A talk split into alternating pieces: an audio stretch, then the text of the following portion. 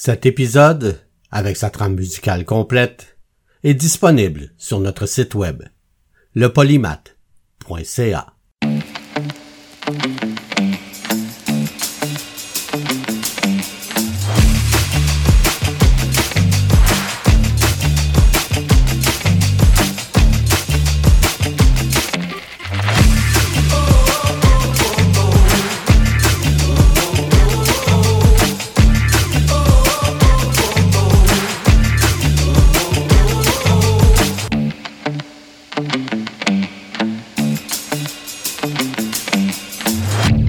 Le polymath avec Bruno Laberge. En physique, la force est un concept très complexe. De nombreuses forces distinctes agissent sur nos vies, influencent nos vies la force de frottement, la force centripète, la force de contact, la force élastique, la force conservative, la force volumique, la force équilibrante et la force résultante de plusieurs forces, la force électromagnétique, la force gravitationnelle, pour n'en nommer que quelques-unes. Mais il y a deux forces qui ne figurent pas dans cette liste, mais qui ne sont pas moins anodines pour autant. La force mentale et la force physique. Le concept de force mentale, bien que proche de la résilience, offre une façon plus positive et plus ciblée d'aider les gens à faire face à des situations stressantes. Il ne s'agit pas simplement de fermer les volets pour faire face aux tempêtes émotionnelles, mais de se sentir capable de rechercher des environnements exigeants et d'y prospérer. La force musculaire, de son côté, augmente en général du début de l'enfance jusqu'au début de l'âge adulte et nous permet d'accomplir à peu près toutes nos tâches quotidiennes à des degrés plus ou moins importants. Mais qu'en est-il de ceux, tout comme Samson dans la Bible, dont la force est dans les cheveux? Au polymath cette semaine, le grand Antonio. Sous la terre station les gens font semblant de rien, semblant de rien.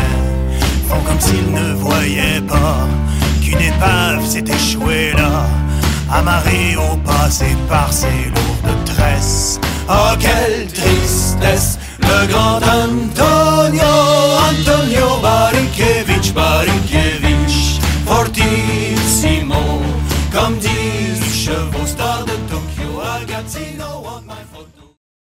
Depuis longtemps, le Québec est une pépinière d'hommes forts. Récemment, Jean-François Caron est monté sur la troisième marche du podium de la compétition World Strongest Man. Hugo Girard, lui, a été l'homme le plus fort du Canada de 1999 à 2004. Mais avant eux, il y a eu le légendaire Louis Cyr, les frères Baillargeon et le Grand Antonio. Le Grand Antonio, de son vrai nom Anton Barikiewicz, est né le 10 ou le 25 octobre 1925 à Zagreb, en Yougoslavie. Les origines de ce personnage haut en couleur sont difficiles à établir. Au fil des années et des entrevues qu'il a accordées dans les médias, Antonio Barikiewicz a donné différentes réponses à cette question, se disant parfois originaire de Croatie ou encore de parents immigrants sibériens. Certains suggèrent l'hypothèse qu'en raison de sa maîtrise approximative du français, il aurait pu confondre le terme Sibérie avec Serbie. Il pourrait donc être né en Yougoslavie, aujourd'hui la Croatie, mais de parents serbes, ce qui pourrait expliquer son séjour dans un camp de concentration durant la Deuxième Guerre mondiale. Il immigre au Canada en 1946, après la Seconde Guerre mondiale. Il arrive au Canada par bateau, il a 20 ans. Il est immense et très fort. Il mesure 1 mètre 93 et pèse 225 kilos. Il travaille d'abord dans une cour de matériaux recyclés en échange d'un logement. Il apprend le français et l'anglais et parvient à communiquer avec des gens de diverses communautés culturelles. Ayant eu vent des exploits de Louis Cyr, de Victor Delamare et des frères Baillargeon, il décide de participer à différentes épreuves de force. Barikiewicz, qui n'hésite pas à se dire l'homme le plus fort du monde, se distingue aussi par son apparence. Pesant 225 kilos, tout près de 500 livres, le grand Antonio est reconnaissable par sa barbe et ses longs cheveux négligés. Il porte des vêtements amples et des chaussures de pointure 28. À six pieds quatre pouces, par surcroît, Barikiewicz portait résolument son surnom de Grand Antonio, et sa chevelure mythique allait devenir sa plus grande marque de commerce. En effet, ses tresses sont longues de douze pieds à la fin de sa vie, et elle inclut des anneaux de métal avec lesquels Antonio effectuait ses tours de force.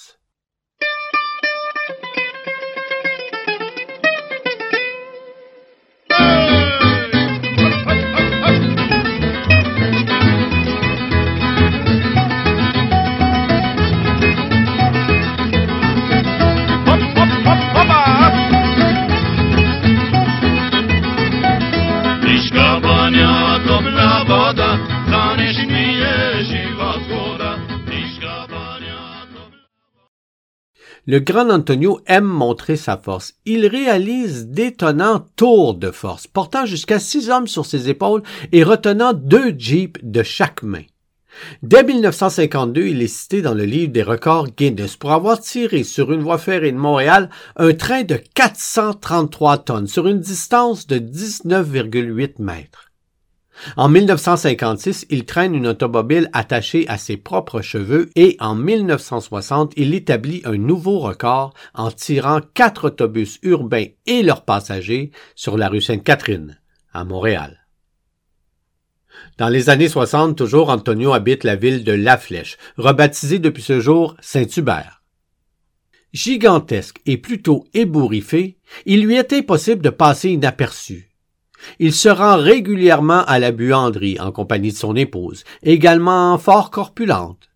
En raison de son allure pour la moins particulière, les enfants prennent plaisir à le taquiner.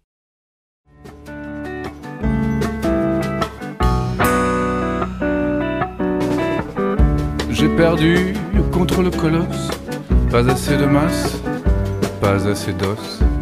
Tout contre lui, j'ai plié perdu en sus. Acculé que j'étais sous la marmule, sous son poids, sous sa masse, sous le sirocco de son râle, résigné. Dans les années 60 et 70, ce personnage de folklore stupéfie l'Amérique. Doté d'une force herculéenne, il entreprend une carrière de lutteur professionnel qui le mène aux quatre coins du monde. Aux États-Unis, il fait équipe avec Pampero Forpo, un hurluberlu qui crie comme un dément dans l'arène. Ils forment un duo de géants barbus, poilus et grimaçants. Ils partagent le ring avec de grands lutteurs, de Pat O'Connor à Maurice Mad Dog Vachon, en passant par Buddy Rogers et Édouard Carpentier. D'ailleurs, un jour, Édouard Carpentier, célèbre lutteur d'origine polonaise et acrobate accompli, refuse de rencontrer le colosse, prétextant que celui-ci ne se lave pas et dégage des odeurs nauséabondes. La malpropreté du grand Antonio lui a d'ailleurs valu d'être la tête de turc de quelques émissions humoristiques, émissions humoristiques qui ne volent pas très haut. En 1971, il passe à deux doigts de devenir champion nord-américain des poids lourds lors d'un combat à Calgary au sein de la Stampede Wrestling. Malheureusement, le combat est interrompu par une émeute générale dans la foule. C'est d'ailleurs à Calgary qu'il passe à deux cheveux d'être assassiné. Alors qu'il est en pleine gloire, il reçoit l'invitation galante d'une séduisante admiratrice qui néglige de lui mentionner qu'elle est mariée et que son époux, d'une jalousie maladive, jure de trouer la peau de quiconque ose le cocufier.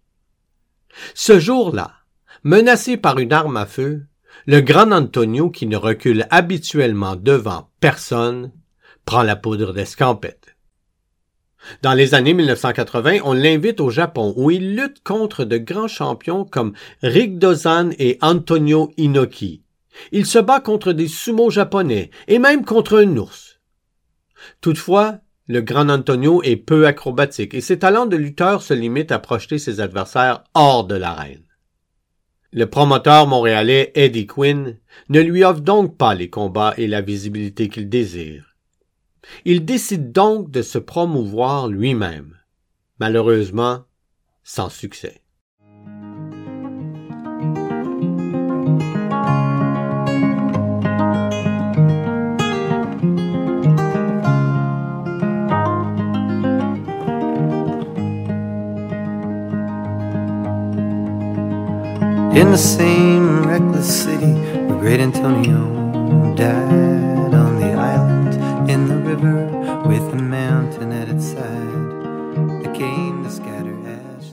Le Grand Antonio est également une tête d'affiche dans le Québec d'alors. Il fait de nombreuses apparitions à la télévision. Dans une émission animée par Réal Giguère, il affronte cinq hommes costauds au souk à la corde. La corde était attachée à ses célèbres cheveux. Lors d'un tournage, la comédienne Denise Pelletier devait s'asseoir sur ses genoux, et elle était un peu dégoûtée par son allure. Elle se souvient qu'il avait mangé douze hot dogs pour le déjeuner et trois gros steaks pour le dîner, et que sa barbe était pleine de moutarde jaune. Le grand Antonio était un expert des relations publiques.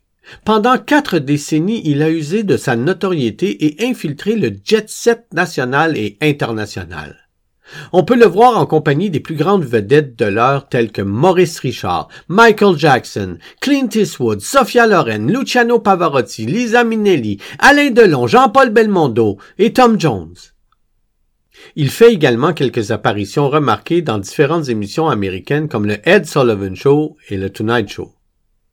Il obtient quelques rôles au cinéma, parmi lesquels on peut mentionner le succès international La guerre du feu en 1981 et l'obscur film Abominable Homme des neiges en 1996.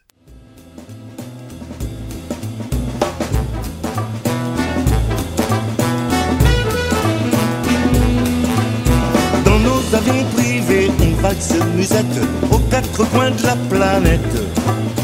Aussitôt arrivé, commencent les fêtes, on fait partie de la jet set.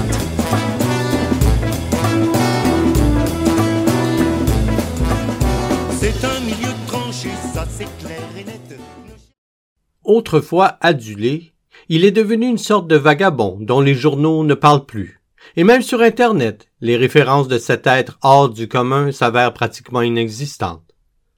Dans les années 90, la légende montréalaise sombre peu à peu dans l'oubli. Le géant de Rosemont se voit même depuis quelques années refuser l'entrée dans quelques commerces. En 2002, le journal Montreal Mirror le sacre bizarroïde par excellence de la métropole. Comme quoi, encore une fois, la différence pour certains est synonyme de bizarreté. Le 8 septembre 2003, le grand Antonio meurt à l'âge de 77 ans, seul et marginalisé. Anton Barikiewicz a été terrassé par une crise cardiaque. L'homme qui s'est fait connaître en tirant des autobus avec ses cheveux est décédé paisiblement un après-midi, alors qu'il était assis sur un banc dans un provigo de la rue Beaubien. Les ambulanciers ont effectué en vain des manœuvres de réanimation avant de le conduire à l'Institut de cardiologie de Montréal, où son décès a été constaté. Étant originaire de la Yougoslavie, on ne lui connaît aucune famille au Canada pour réclamer son corps. Un mouvement de sympathie naît et une levée de fonds permet à Antonio Barikiewicz, plutôt que d'être enterré dans une fosse commune, d'être exposé et d'avoir droit à des funérailles dignes de ce nom, et qui permettra à son public de le saluer une dernière fois.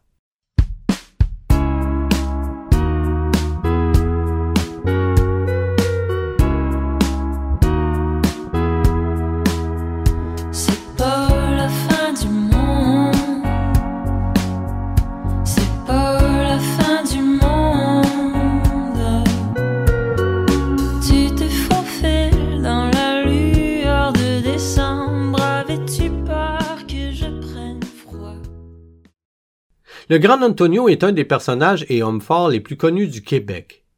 Malgré une fin de vie misérable, passant du triomphe à la misère, le grand Antonio a connu un parcours qui frappe l'imaginaire collectif, toutes générations confondues, s'ajoutant ainsi au cumul des nombreux hommes forts qu'a connu le Québec depuis l'époque de Louis Cyr.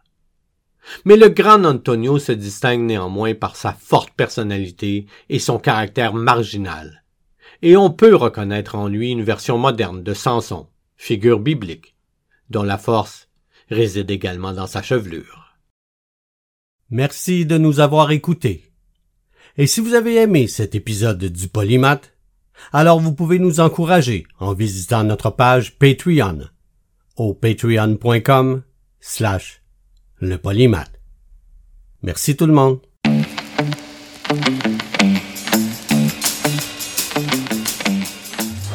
Le Polymath est une production de CKIA-FM. Suivez-nous sur le web à lepolymath.ca ou sur Facebook à Le Polymath avec Bruno Laberge. Vous pouvez nous écouter en direct tous les dimanches à 11h au ckiafm.org ou en tout temps sur votre plateforme de balado favorite.